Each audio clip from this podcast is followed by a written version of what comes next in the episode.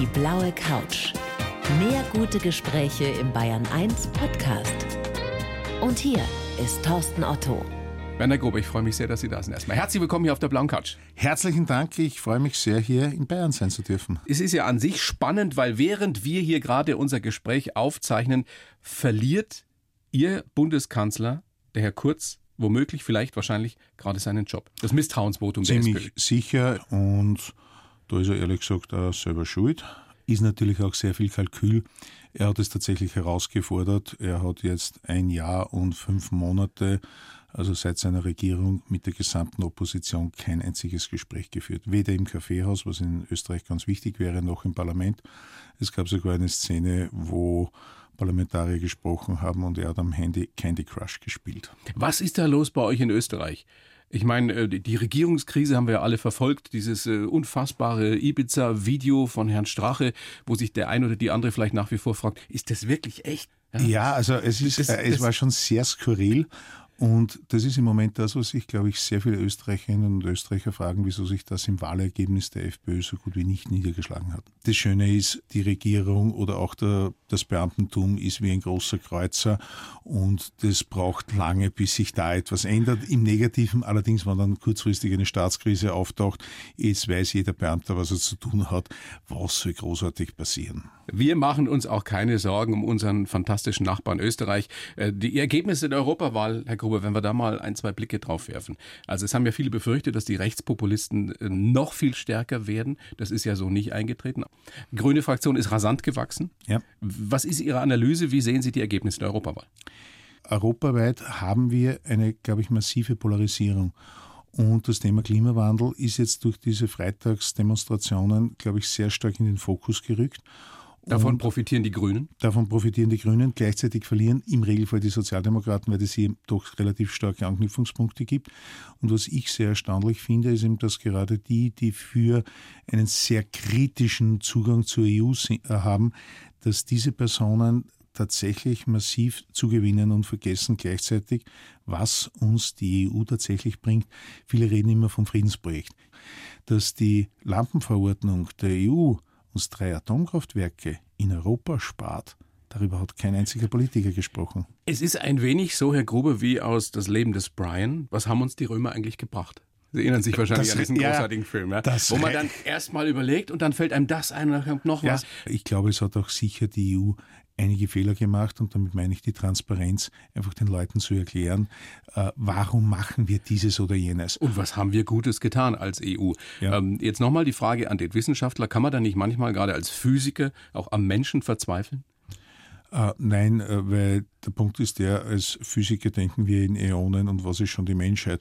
Denken Sie daran, Bringt uns jetzt aber auch nicht so viel weiter. oh ja, in momentan. 900 Millionen Jahren ist das Problem Menschheit gelöst. Dann ist Ja. die Erde so warm, dass die Menschen nicht mehr geben wird und es werden, oder wir werden von Terminatoren niedergemetzelt aufgrund der Digitalisierung und Artificial Intelligence. Entspannt euch. Aber das ist ein bisschen das Prinzip nach uns die Sintflut, oder? Nein, das ist der ewige Wandel. Das Universum ist 13,8 Milliarden Jahre alt. Das, unser Sonnensystem gibt es seit 4,5 Milliarden Jahre. Wir sind jetzt einmal kurzfristig da. Aber würden Sie dieses entspannt euch auch, auch Ihren Kindern sagen? Ja. Oder ich soll das meinen Kindern erzählen? Oder Ja. die beiden Hörerinnen und Hörer Ihren Kindern? Weil das Problem ist, euch? na, der Punkt ist der, zu Tode gefürchtet ist auch gestorben. Da ist was dran. Und das ist eines der Hauptprobleme, dass sich Menschen fürchten. Ganz ehrlich, Deutschland und Österreich, wir sind eines der reichsten Länder der Welt. Wie lange noch? Äh, wir haben ein Dach über dem Kopf. Wir haben Essen, wobei in Deutschland, ja, es ist Ernährung. Äh, Entschuldigung, Jetzt geht's ja aber unter die Gürtellinie. Wir haben sauberes Wasser, Ja. wir haben im Winter es warm und wir haben es trocken und wir haben Schulbildung. Und alleine, solange diese Parameter sichergestellt sind, wir haben eine Gesundheitsversorgung, auf die wir wirklich stolz sein können. Wie lange noch? Das sind, also ganz ehrlich, ich gehe davon aus, wir haben, egal welche Regierung jetzt kommen würde, ob da jetzt morgen ein AfD-Kanzler oder in Österreich ein FPÖ-Kanzler kommen würde, wir haben eine stabile Demokratie. Ja, aber da würde ich Ihnen widersprechen. Also, dass man das einfach so hinnehmen kann und sagen kann, äh, entspannt's euch, Nein, wenn nein. wir jetzt einen FPÖ- oder AfD-Kanzler hier in Deutschland Ich hätten. wäre der Erste, der dafür aufsteht und auf die Straße geht. Ja. Aber genau das ist das Schöne. Wir haben eine Demokratie und es kann nicht jeder alles machen. Das hat man aber in der Weimarer Zeit auch geglaubt. Das ist richtig, aber wir haben dazugelernt. Aber wir sehen ja, was in Ungarn zum Beispiel passiert, dass es nicht so glimpflich ausgehen muss. Vorsicht, Ungarn war eigentlich schon lange keine Demokratie. Die Ungarn haben eines gemacht, sie kamen aus einer Diktatur, waren sofort in der EU und haben nie Demokratieverständnis gelernt. Ich höre da, der Wissenschaftler ist optimistisch. Ich vertraue in die Wissenschaft und die österreichische Bundesverfassung. Ist es deswegen auch so, dass Sie sich manchmal lieber mit den Sternen beschäftigen oder mit schwarzen Löchern, weil die weniger irrational sind als Menschen? Die sind total primitiv. Also ganz ehrlich, das ist das Studium der Physik. Bei uns geht es um die Methodik, bei den bei vielen anderen Wissenschaften um Fakten. Bei uns in der Physik, die Fakten, wenn Sie mir jetzt fragen, was ist der Schmelzpunkt von Quecksilber, ich wüsste es nicht, da gibt es Tabellen, wo man nachschaut. Aber ich könnte, ich kenne 100 Methoden, um mit Quecksilber dieses und jenes zu machen. Und das ist das. Äh, das Studium der Physik lässt sich zusammenfassen, wahrscheinlich in einem Buch von 300 Seiten. Genauso wie das Handbuch für Chirurgie, 300 Seiten. Aber es dann zu können, ist nochmal was anderes. Das ist die große Kunst. Aber letztendlich im Kern ist es dann einfach, wenn man es denn verstanden hat. Viele von uns hatten Lehrer, die vielleicht auch nicht in der Lage waren, es uns so zu erklären, dass wir Interesse daran gewonnen hätten und dass eine Begeisterung geweckt worden wäre. Das, ich kann mich an einen ja. Physikunterricht erinnern, der einfach furztrocken war auf Bayerisch. Äh, da sage ich einmal, die, das ist, es klingt jetzt blöd, ich habe selber ein Jahr unterrichtet an einer Schule. Die Kinder haben nicht einmal so ein Problem, ob das jetzt Fahrt ist oder nicht, aber es muss konsistent sein. Konsistent, Fahrt reicht? Konsistent fahrtrecht. Aber ich glaube, es liegt schon viel daran, wie man so, so, so Stoff rüberbringt, der vielleicht aufs erste Mal hören trocken wirken könnte. Jetzt nochmal die Frage, äh, Astronomie, Physik kann auch romantisch sein. Ja, natürlich. Wenn ich an die Sterne denke, aber ich muss ja wissen, wo ich hingucke. Damit geht es ja schon mal los. Und das finde ich zum Nach Beispiel. Nach oben ist ein Hassertipp. Entschuldigen Sie vielmals. Ich wollte ja nur darauf kommen, dass Sie, dass Sie ein wirklich auch für mich bemerkenswert einfaches Buch geschrieben haben, Werner Gruber, Flirten mit den Sternen. Und da widmen Sie ein ganzes Kapitel allein der Frage danach, äh, wie man sich orientiert, wo man welche Planeten, welche Sterne findet. Nein, mir ist es tatsächlich insofern ganz wichtig gewesen. Ich habe als sechs-, siebenjähriger Bub von meinen Eltern ein ganz ein kleines Teleskop geschenkt bekommen mit einem kleinen Büchlein dabei, wo die Sternpositionen von spannenden Objekten äh, beschrieben wurden. Ja, das Problem war nur das, es hat damals noch kein Buch gegeben, wo man als sieben-, achtjähriger sagt, so, wie komme ich jetzt dorthin? Und genau das war tatsächlich eine der Zielsetzungen, zu sagen, wie kann ich das mal im Detail anschauen? Sind wir wieder bei dem Punkt, wie bringe ich es rüber, damit von klein auf ein Interesse geweckt wird? Viele kommen ja durchs Leben, ohne sich jemals wirklich mit Astronomie zu beschäftigen. Was verpassen die? Äh, Im Prinzip gar nichts. Ich, ich brauche zum, zum Leben drei Dinge. Äh, wie mache ich mir mein, meine Eierspeis? Wo fahre ich auf Urlaub und wann habe ich das nächste Mal Geschlechtsverkehr?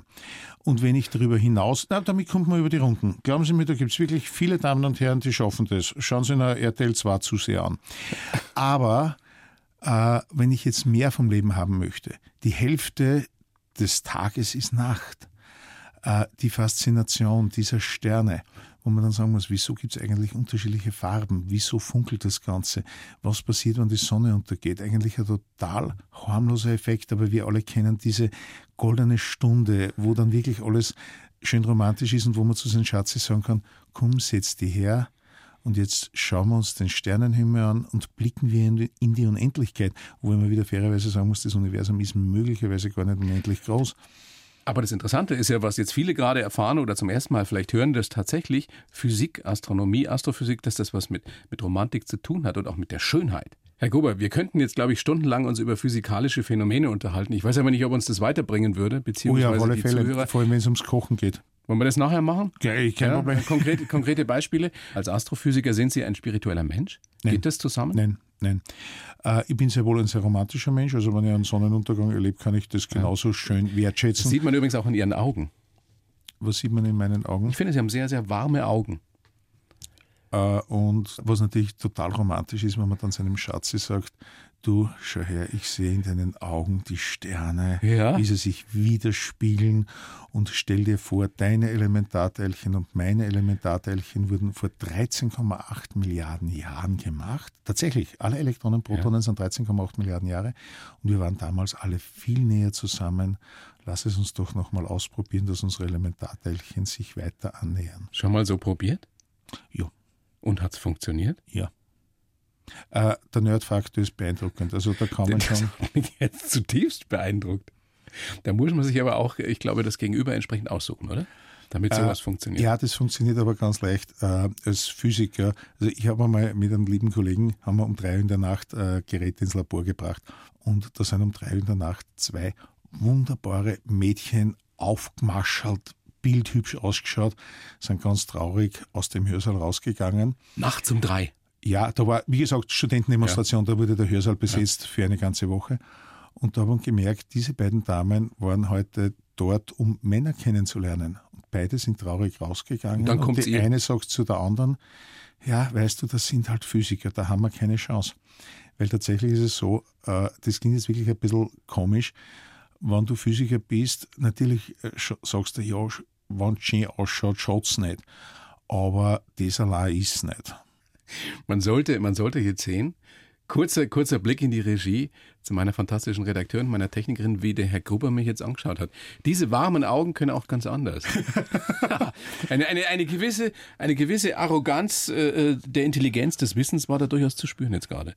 Ist Ihnen das zu eigen? Sind Sie jemand, der gerne mal so andere spüren lässt, dass er, nein, dass er eigentlich immer nein, schlauer ist? Nein, nur dann, wenn jemand mir schon zweimal was erklärt hat und beim dritten Mal glaubt das immer noch nicht. Da muss ich ganz ehrlich sagen, aber das habe ich ja nicht gemacht. Nein, nein, nein, nein ich, ich, ja niemals wagen. Ich, ich habe sie auch noch nicht gedemütigt. Äh, Nein, wirklich. Jetzt macht es mal Spaß langsam, Herr Gruber. Nein, ja? es ist tatsächlich so, ich erlebe das immer wieder, dass Leute auf der Straße Weitermachen. Dass Leute auf der Straße vorbeikommen. Herr Gruber, ich habe eine Frage und können Sie mir das beantworten? Ja. Oder Herr Gruber, ich weiß jetzt, wie die Relativitätstheorie wirklich funktioniert und dann erklärt man ihm, warum das, was dieser Gedanke, warum das falsch ist. Das Problem ist dann, wenn sie dann jemand nichts, wenn dann jemand sagt, ja, aber so wie ich es mache, ist es auch richtig. Na, Alter, es ist falsch. Und das muss man dann schon nachhaltig durch die Gehirnstrukturen, ich komme eigentlich aus der Neurophysik, äh, dass der dann auch wirklich weiß, dass das wirklich falsch ist. Es gibt einen fantastischen Film, uh, Broadcast News heißt im Original, glaube ich, Nachrichtenfieber auf Deutsch. Da gibt es eine Nachrichtenproduzentin und ähm, die erklärt ihrem Chef auch ständig, wie es besser geht und so weiter. Und der sagt dann irgendwann zu ihr, es muss ein erhebendes Gefühl sein, wenn man immer glaubt, die schlauste Person im Raum zu sein. Und dann sagt sie zu ihm, nein, ein schreckliches. Ich habe kein Problem, wenn jemand was nicht weiß. Das, du kannst nicht alles wissen und es ist mein Job, das zu erklären und das mache ich auch wirklich sehr gerne. Das Problem ist nur, wenn es da Menschen gibt, die glauben, dass sie wirklich, wenn sie drei, zwei, drei Artikel gelesen haben, dass sie so wahnsinnig viel mehr wissen. Und dann stellt man einer drei Fragen und spätestens, wenn man nach den drei Fragen sagt, ups, das weiß ich nicht, müsste ich dann, müsste die Person beginnen zu sagen, na ja, könnten wir es erklären. Und dann kann man das wirklich, und da habe ich schon tolle Gespräche geführt, aber es gibt dann wirklich Personen, die von sich so überzeugt sind, wo man dann schon für eine nachhaltige Restrukturierung des Gehirns sorgen sollte. Ja, sowas kann Sie richtig aufregen dann, ja? Ja. Es geht ja nicht darum, wer Recht hat. Es geht darum, wir haben sieben, acht Milliarden Meinungen und eine, die richtig ist, das ist die naturwissenschaftliche. Ja, ich meine, es gab ja auch mal eine Zeit, ich will jetzt da wirklich ähm, das auch dann gerne damit abschließen, es gab ja auch mal eine Zeit, da war die Menschheit und auch die führenden Wissenschaftler davon überzeugt, dass die Erde eine Scheibe ist. Ne? Seit Aristoteles war das nie ein Thema. Jetzt wollen wir aber mal schauen, Herr Gruber, was Sie zu dem Lebenslauf sagen, den ich für Sie Bin ich schon sehr gespannt. Ja, den gebe ich Ihnen. Ja. Ähm, Sie lesen ihn bitte so vor und danach. Wie wenig ich ihn glauben würde. Nein, Sie müssen ihn nicht glauben, nur einfach mal vorlesen und danach gerne korrigieren und kommentieren. Mhm. Bitte schön. Ich heiße Werner Gruber und flirte nicht nur mit den Sternen. Als Astrophysiker mag ich es sehr, mich allen möglichen wissenschaftlichen Phänomenen zu nähern und andere mit meiner Begeisterung anzustecken. Dabei reicht meine Leidenschaft vom Weltall bis zur Kulinarik. Mit meiner physikalisch korrekten Weihnachtsgans bin ich populär geworden. Geprägt haben mich meine Jugend als Nerd, ein toller Lehrer und zwei Nahtoderfahrungen. Heute fühle ich mich sehr lebendig und weiß, wie man über Wasser laufen kann und Körperscanner überlistet. Mich zu überraschen ist nicht so leicht, das schaffen meist nur österreichische Politiker. Darf ich jetzt was dazu sagen? Ja, bitte als Astrophysiker, ich bin kein gelernter Astrophysiker, ich bin Neurophysiker. Und ich bin zu dem Job in der Astronomie gekommen. Äh, mir hat ein Stadtrat gefragt, du, wir brauchen jemanden, der das Planetarium leitet und wir finden kann, der es um das Geld macht. Würdest du das bitte übernehmen? Also Sie wollen sich nicht mit falschen äh, Federn Genau, so, so ist es. Ich bin kein gelernter Astrophysiker okay. und Astrophysiker können dann schon ein paar Sachen, die ich nicht kann. Gut. Und ich muss auch dazu sagen, die Nahtoderfahrungen, es waren nicht zwei Nahtoderfahrungen. Äh, ich war zweimal tot. Das ist ein Unterschied. Und interessanterweise, ich glaube nicht, dass sie mich massiv geprägt haben. Jetzt wird es spannend. Denn das ja. erste Mal war nach einer nicht erkannten Lungenentzündung, ja. da sind sie einfach umgefallen. Ja. Und waren tatsächlich ein paar Minuten, Fünf Minuten. klinisch tot. Ja.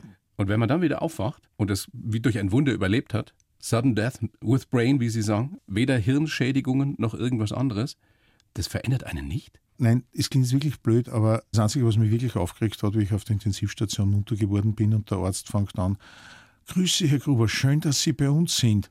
Wo ich mir denke, naja, also so lässig ist jetzt äh, Intensivstation auch wieder nicht. Und na, es hat mich tatsächlich, interessanterweise, man hat mich dann beim zweiten Mal, da waren es dann 20 Minuten und 20 Minuten ist dann schon eine Zeit, wo man sagt, okay, das sollte man ernst nehmen. Äh, und in beiden Fällen, also beim zweiten Mal, hat es keine medizinische Ursachen gegeben. Beim zweiten Mal war es ein klassischer Herzstillstand. Herzstillstand.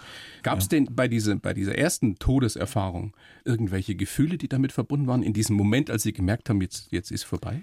Es war ein diesiger, nebeliger, kalter Tag. Also eigentlich ein Tag, wo man sagt, ja, wann das ein Tag war zum Sterben, dann wäre es genau so ein Tag. Also nicht so ein sonniger Tag, wo man sagt, gehen wir heute noch zum Heurigen oder ins Kaffeehaus. Nein, so ein Tag passt dann zum Sterben. Und ich habe mich den ganzen Tag schon nicht besonders wohl gefühlt und bin vom Kaffeehaus in die Vorlesung gegangen. Und auf einmal merke ich, dass, es, äh, dass die, das Einatmen nichts bewirkt. Das ist ein Gefühl, das man eigentlich nicht beschreiben kann, weil wenn wir einatmen, passiert etwas, nämlich wir kriegen Sauerstoff. Das Erste, was ich gemacht habe, stehen bleiben, tatsächlich mit dem Gedanken, Energie sparen. Man merkt den Physiker auch in dieser Situation, bin stehen geblieben und habe tatsächlich auf meinen Brustkorb geachtet und festgestellt, ja, der Brustkorb hebt sich, aber es passiert nichts. Auf einmal habe ich gesehen, dass tatsächlich aus diesem diesigen Tag wie wenn die Sonne aufgegangen wäre, so richtig auraartig alles sehr hell wurde. Ich habe dann kurzfristig das Gefühl gehabt zu schweben und genau zu dem Zeitpunkt wusste ich, das ist jetzt genau das, so wie es in den Lehrbüchern drinsteht, eine Nahtoderfahrung. Und hatte dann auch äh, fast abrupt im selben Gedankengang eine Schmerzfreiheit. Also ich habe mich auf einmal sehr, sehr wohl gefühlt. Keinerlei negative Gefühle dabei, Panik? Nein, nein. Äh, es passiert eines, dass hier die Endorphine freigesetzt werden. Das war mir auch sofort in dem Moment klar. Ja, jetzt kommen die Endorphine. Juhu, äh, ich werde jetzt sterben, aber es ist okay. Das haben Sie gedacht? Das war wirklich der Gedanke. Das Gefühl des Schwebens, die abrupte Schmerzfreiheit und ein logisch-rationales Auseinandersetzen mit dem Tod, aber nicht Panik zu bekommen. Ein wirklich Wohlbefinden und das, der letzte Gedanke war, ich habe meinen Studentinnen und Studenten, also ich habe es nicht gegendert, ich habe hab meinen Studenten keinen Scheiß erzählt. Das, das war der, letzte, der allerletzte Gedanke. Gedanke. Und das hat mich dann durchaus fasziniert, äh, zu sagen, was ist der letzte Gedanke eines Menschen vom Sterben? Weil das ist nämlich der Gedanke, der vielleicht auch unser größtes Menschsein, was wir in unserer Welt bewirkt haben, ausgemacht hat. Und da habe ich dann gewusst, mit dem Gedanken, als letzten Gedanken kann ich leben. Also das ist okay. Kann ich weiterleben. Ja. Jetzt, Jetzt haben Sie das zweimal erlebt. Also ja. wozu hat das geführt, dass Sie, dass Sie gar keine Angst mehr vom Sterben haben? Äh, nein, ich hatte tatsächlich, wie ich das das erste Mal das erlebt hatte, habe ich gewusst, okay, wenn es wieder so weit sein wird, tolles Gefühl. Und ich, das klingt jetzt wirklich blöd. Also solche Drogen, nein, das solche Drogen. So. Nein, ist kein Witz, das kann ich schwören. Solche Drogen können Sie sich nicht kaufen. Sie haben tatsächlich in diesem Moment wenn sie bewusst sterben, das ist jetzt nur der gewaltige Unterschied, ob das bei einem Unfall passiert, haben sie wirklich ein sehr angenehmes Gefühl. Der menschliche Körper hat schon ein Drogensystem, die Endorphine, Enkephaline und so weiter die sorgen dafür, dass man sehr entspannt bleibt. Das ist ja etwas, wovor sich viele fürchten, diesen, diesen Prozess des Sterbens. Und Sie sagen, im Endeffekt, wenn man es bewusst erlebt, muss man davor keine Angst haben, weil ja. es eigentlich sich super gut anfühlt. Ja, das wirkliche Problem ist, wenn jemand zum Beispiel Krebs hat und schon sehr viele Drogen vorher bekommen hat, dann reagiert dieses System nicht. Das ist dann äußerst unangenehm. Und ich glaube, die meisten Menschen fürchten sich vor den Chancen, die sie vergessen haben, in ihr Leben umzusetzen. Fürchtet nicht den Tod, sondern fürchtet die Dinge, die ihr in eurem Leben nicht gemacht habt. Alle die Dinge, die man sich nicht getraut hat. Nicht das, was man falsch gemacht hat, sondern was man gar nicht probiert hat. Ja, genau so ist es, ja. Und das ist, glaube ich, das, wenn man das ja aktiv lebt, dann, und das war der Grund, warum ich beim zweiten, mit meinem Herzstillstand, wir haben dann noch abgeklärt, gibt es irgendwelche medizinischen Dinge, die man berücksichtigen muss. Na, das war ein blöder Zufall, das kann fast jedem passieren. Und damit habe ich gewusst, ich gehe aus dem äh, Spital raus und äh, ich wurde dann in der Rehabilitation, ich wurde dann vier Wochen auf Kur geschickt. Und da wurde ich dann einer Psychotherapeutin äh, gebeten, das zu machen, weil ungefähr ein Drittel der Personen bekommen Depression. Und in dem Abschlussbericht meiner Psychotherapeutin ist dann drinnen gestanden, der Herr Gruber ist nicht von Depressionen oder einem Burnout bedroht, er verursacht es höchstens. Der Mann, der mit den Sternen flirtet. Auf Ihrem Mist gewachsen, der Titel auch Ihres Buchs? muss ich fairerweise dazu sagen, war ein Mitarbeiter des Planetariums, der Kollege Richter, ein begeisterter Astronom. Und der ist einmal zugekommen und sagt, Herr Gruber, vielleicht machen wir mal eine Show, Flirt mit den Sternen. Die Show haben wir leider bis heute noch nicht, weil wir einfach zu wenig Zeit haben, das umzusetzen. Wir haben jetzt andere Dinge gemacht. Und ich habe ihn dann gefragt, ob ich diesen Titel nehmen kann und er hat gesagt, passt. Warum Flirt? Weil Flirt so eine Art unverbindliche Annäherung ist? Wieso ist Flirten unverbindlich? Ja, weil es ja eigentlich erstmal absichtslos ist. Nein, äh, es ist eine klare Intention. Ich Bei möchte, Ihnen vielleicht. Naja, entschuldigen Sie, wenn mir jemand egal ist, dann flirte mit der ja, Person. Ja, aber man muss ja nicht unbedingt gleich vorhaben mit der oder mit, äh, mit, mit demjenigen. Dann ist es nur Höflichkeit und Freundlichkeit. Nee, Definitionsfrage. Ich finde, Flirten muss nicht unbedingt zu was führen und man muss auch nein, eine Intention haben. Ja. Das Problem ist. Man findet jemand äh, attraktiv oder interessant. Aber es ist einmal eine Annäherung. Das, das habe ich ja gesagt, eine ja, unverbindliche Annäherung. Nein, nein, aber das ist unverbindlich. Wenn ich mich äh, jemand annähere, ja. ist immer eine Kraft, die dahinter steht. Sonst gäbe es keine Annäherung. Sie sind schon auch ein Klugscheißer. Ja, das ist richtig, aber recht haben tue ich schon auch. Gott macht mir das Spaß mit Ihnen, Herr Gruber. Ja. Jetzt sollen wir mal schauen. Wollen wir da waren wir wieder beim Gravitationsgesetz, ja, ich sag's nur. Jetzt wollen wir mal schauen, wie, so, äh, wie Sie so geworden sind, wie Sie heute sind, ob man es vielleicht noch ein bisschen genauer ergründen können. Geboren 15. März 70 in, wie heißt das, Ostermeeting. Ja, das ist in der Nähe von Deutschland. Ja. Meine Eltern haben immer Zigaretten geholt, äh, weil es billiger waren. Aufgewachsen im, im Speckgürtel von Linz. Ja. Ähm, Einzelkind, behütete Kindheit, haben Sie im Vorgespräch gesagt. Und Sie wussten, das haben Sie, glaube ich, vorhin auch schon angedeutet, mit sechs schon, ich will Physiker werden. Ja, oder Mediziner. Physiker oder was, Mediziner. Wie haben Sie sich das vorgestellt, was Sie mal machen später? Äh, ganz ehrlich, ich habe mal einige Bücher gelesen, schon damals, über Wissenschaftler und äh, über tolle Mediziner. Und da habe ich gewusst, ich finde es geil, wenn man Sachen macht, entweder wenn man sie versteht oder damit anderen oder und anderen damit helfen kann. Und da habe ich gewusst, das war mein Job und das ist was, da muss man nur denken, da muss man nur viele Bücher lesen, da muss man nicht sich die äh, sozusagen, ja, okay, Eingeweide kann man herumgraben äh, als Mediziner, aber das kann man machen. Physik ist geil. Äh, Physik ist geil und es, es kann was. Also es, vor allem, es löst fundamentale Probleme. Es verursacht sie manchmal auch, da sage ich jetzt Atombombe, aber es kann auch wirklich Probleme lösen. Stimmt es? Die Legende geht zumindest, dass Sie gefürchtet waren bei manchen Lehrern. Ja, ich habe. Weil Sie so schlau waren? Äh, nicht schlau, äh, belesen. Ich würde mich nicht einmal als äh, schlau bezeichnen. Ich, ich, lese einfach wahnsinnig viel. Ich habe heute, wie ich hierher gefahren bin, ein Buch über Neurowissenschaft gelesen und ich habe mir schon. Auf der Zugfahrt? Auf der Zugfahrt und ich habe mir schon das zweite. Von Wien hierher? Von Wien hierher. So ein 12-, 13-Jähriger, der mehr weiß, weil er mehr gelesen hat als die meisten Lehrer, fürchterlich anstrengend. Ja, da sage ich aber, das ist der Job des Lehrers, damit umzugehen und es schadet auch nicht, dass die Lehrer besser werden. Soll er mehr lesen oder sie? Na, soll er besseren Unterricht machen. Äh, ich habe zum Beispiel einen fantastischen Chemielehrer gehabt. Der, der hat, sie geprägt hat. Ne? Der hat mich auch geprägt, weil der mir die Methodik gezeigt hat, wenn du einen Gedanken hast, setz ihn auch um. Wo ich mir zuerst gefragt ja, was soll ich machen? Sagt er, fang mit dem ersten an, nimm eine Stativstange und befestige sie am Tisch ja gut, okay, und dann müssen wir das und das. Also er hat mir beigebracht, auch wirklich Dinge zu machen äh, und nicht nur darüber nachzudenken. Und er hat irrsinniges Wissen gehabt und er hat mir auch viele seiner Bücher geborgt und das hat mich geprägt. Äh, es schadet nicht, lesen führt dazu, dass man nachher mehr Dinge weiß. Und das habe ich dann umgesetzt. Aber da waren Sie wahrscheinlich in der Minderheit äh, als, als 12, 13, 14-Jährige, speziell dann auch in der Pubertät, wenn dann die Mädels interessant werden. Äh, waren Sie ein Außenseiter? Ja. Hat Sie das gestört? Ja und nein. Also ich war auf der einen Seite Außenseiter, weil sozusagen Nerd. Gleichzeitig, wenn es um Kreativlösungen gegangen ist, so. war ich natürlich auch wieder der, der dann entweder für sehr viel Wirbel und Probleme gesorgt hat oder auch nachhaltig wirklich Probleme lösen konnte. Wie war es mit dem weiblichen Geschlecht? Fanden die das anziehend? Also ich Alter? hatte mit 13 schon eine fixe Freundin. Ach, das ist die Geschichte, äh, äh wo das Sie ging dann bis auch zur Matura, das ging bis zur Matura. haben, gell? Ja, ja, haben. vorher, vorher, ja. Ein Weil der andere sie auch wollte oder was? Nein, die Geschichte war die, wie ich, äh, wie wir äh, elf oder zwölf waren, haben wir eine Faschingsparty mit der Nachbarklasse gemacht. Und äh, da war ein sehr nettes Mädchen, die wirklich lieb reingeschaut hat. Und da ist ein Schüler aus einer sehr, sehr viel äh, größeren, der sehr viel größer war, aus einer sehr höheren Klasse gekommen und hat diese, dieses Mädchen betatscht.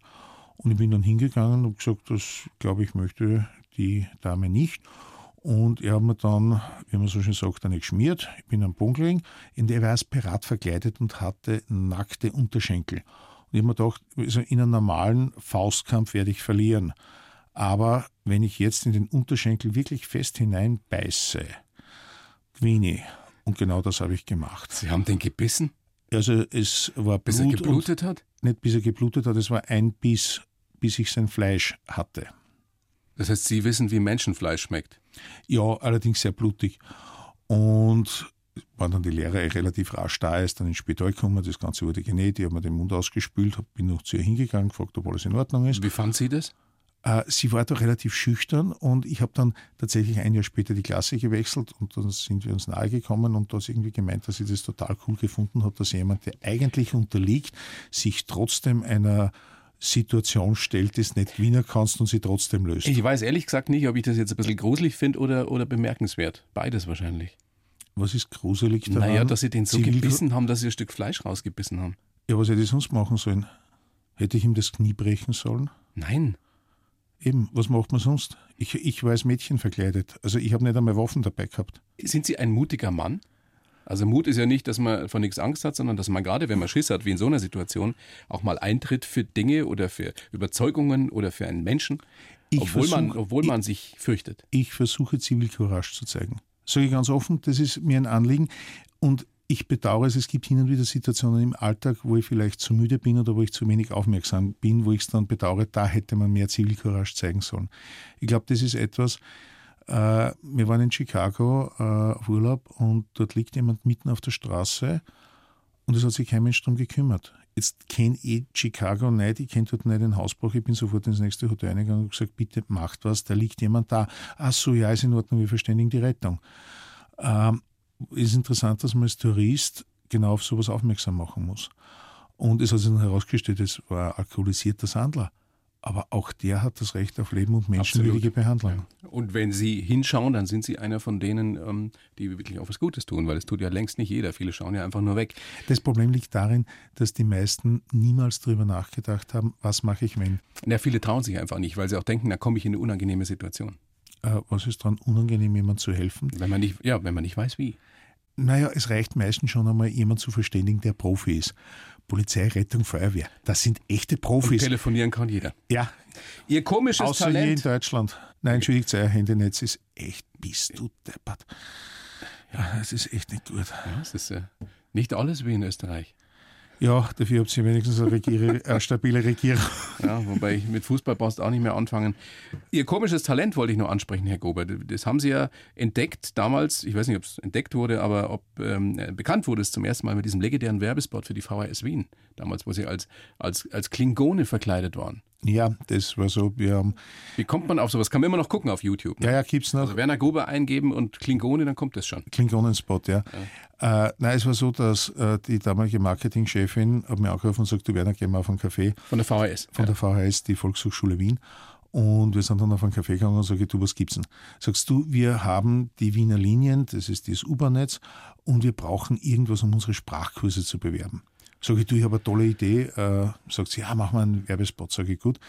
Äh, starten wir mit dem Werbespot. Sage ich ganz einfach, äh, wir haben in Wien einen kleinen, ein paar Straßen, wo es diesen sogenannten Straßenstrich gibt. Und da lassen wir jemand vorfahren mit Mercedes und äh, die, äh, steigt aus. Die Prostituierte schildert ihm dann in einem sehr gebrochenen Deutsch, äh, was sie einen Service anbietet, jugendfrei und er dann in einem perfekten Polnisch oder Rumänisch äh, stellt noch irgendeine Nachfrage, worauf die Prostituierte fragt, wo er so gut Polnisch und Rumänisch kann. Und dann wäre die Antwort Sprachkurse der VHS Wien. Sie hat dann gemeint, diesen Spot möchte sie eher nicht, worauf wir uns dann entschlossen haben, dass wir zwei Klingonen in der U-Bahn fahren und die äh, Kontrolleurin kann dann Klingonisch und war dann ganz witzig. Bin insofern stolz drauf, preisgekrönt. Äh, es wurde tatsächlich der Staatspreis für Werbung und wir haben alle Profi-Agenturen rausgekickt äh, und haben alles dazu mit, mit tatsächlich gewonnen. Und das finde ich schön als Physiker in einem Gebiet, wo es nicht meins ist. 13 Jahre lang danach äh, mit den Science Busters einen großen Erfolg gehabt als Kabaretttruppe. Und der, also der eigentliche Durchbruch, der kam ja mit dieser, mit dieser physikalisch korrekten Weihnachtsgans, richtig? Ja. Das war 1999, 23. Dezember, 23.50 Uhr. Erklären Sie ganz kurz, was es damit auf sich hat. Es ist so, ich habe vor langer, langer Zeit äh, Geld benötigt und habe an den Wiener Volkshochschulen Kurse angeboten, unter anderem den Kurs Kulinarische Physik. wie kann man äh, mit Physik besser kochen? Sind die Rezepte, so wie wir sie anwenden, sinnvoll brauchbar oder können wir sie verbessern? Und mich hat dann vom ORF ein sehr netter, der ist dann später ein sehr netter Freund geworden, angerufen und hat gefragt, ob es möglich wäre für den ORF, eine Weihnachtsgans physikalisch korrekt zuzubereiten. Erstes großes Fernsehgeschicht. Und es war dann tatsächlich sensationell, was sich danach abgespielt hat. Es hat dann wirklich dazu geführt, dass alle Fernsehsender des deutschsprachigen Raums nach Weihnachten angerufen haben, Herr Gruber, wir hätten gerne ein perfektes Gulasch, wir hätten gerne den Schweinsbraten und so weiter. Dieser Beitrag hat mein Leben nachhaltig verändert. Aber was war denn das Besondere an dieser physikalisch korrekten Weihnachtsgans? Dass es eine Formel gibt, mit der man sich ausrechnen kann, bei welcher Temperatur im Backrohr, mit, in Abhängigkeit des Gewichts und mit oder ohne Fülle, wie lange muss diese Gans drinnen sein? Weil das große Problem beim äh, Gänsebraten besteht darin, wenn Sie es zu lange drin haben, ist das Ding trocken. Wenn Sie es zu kurz drinnen haben, sind noch, ist, nicht durch, ist ja. nicht durch. Und das ist genau das. Und da hast du nur ein Zeitfenster von 10 Minuten. Und wenn du dieses Zeitfenster nicht erwischt und diese alten Haushaltsregeln, ja, bei einer Stunde, also bei einem pro Kilogramm eine Stunde und wenn Vollmond ist, noch rechts pinkeln dazu, na, das ist ein Blödsinn. Und da gibt es sehr viele Dinge rundherum, warum man es mit Butter bestreichen soll. Das kann man alles erklären. Und diese Dinge haben wir erklärt und dann haben viele gesagt, ja, probieren wir es. Und es hat tadellos funktioniert. Wenn wir Ihnen vom großartigen BR jetzt eine Kochshow anbieten würden, würden Sie sie äh, machen? Äh, ich muss ganz ehrlich sagen, es würde mich wahnsinnig reizen. Ich muss nur leider sagen, ich hätte im Moment keine Zeit dafür. Ich möchte jetzt wieder in den Schoß der echten Naturwissenschaft zurückkehren, weil einfach in den letzten Jahren es ist schön, der Bevölkerung was zu erklären und auch Bücher zu schreiben, aber auch Wissenschaft ist sehr schön. Also, ich hoffe trotzdem, dass Sie Zeit finden, ähm, mal wieder ein so lesenswertes Buch zu schreiben wie Flirten mit den Sternen. Danke. Und ansonsten wünsche ich Ihnen Gesundheit. Danke. Herr Gruber, und äh, eine, eine stabile Regierung bei euch in Österreich. Ach, da machen wir uns keine Sorgen, das wird schon. Vielen herzlichen Dank, Werner Gruber. Danke für die Einladung. Die blaue Couch, der Bayern 1 Talk als Podcast. Natürlich auch im Radio. Montag bis Donnerstag ab 19 Uhr.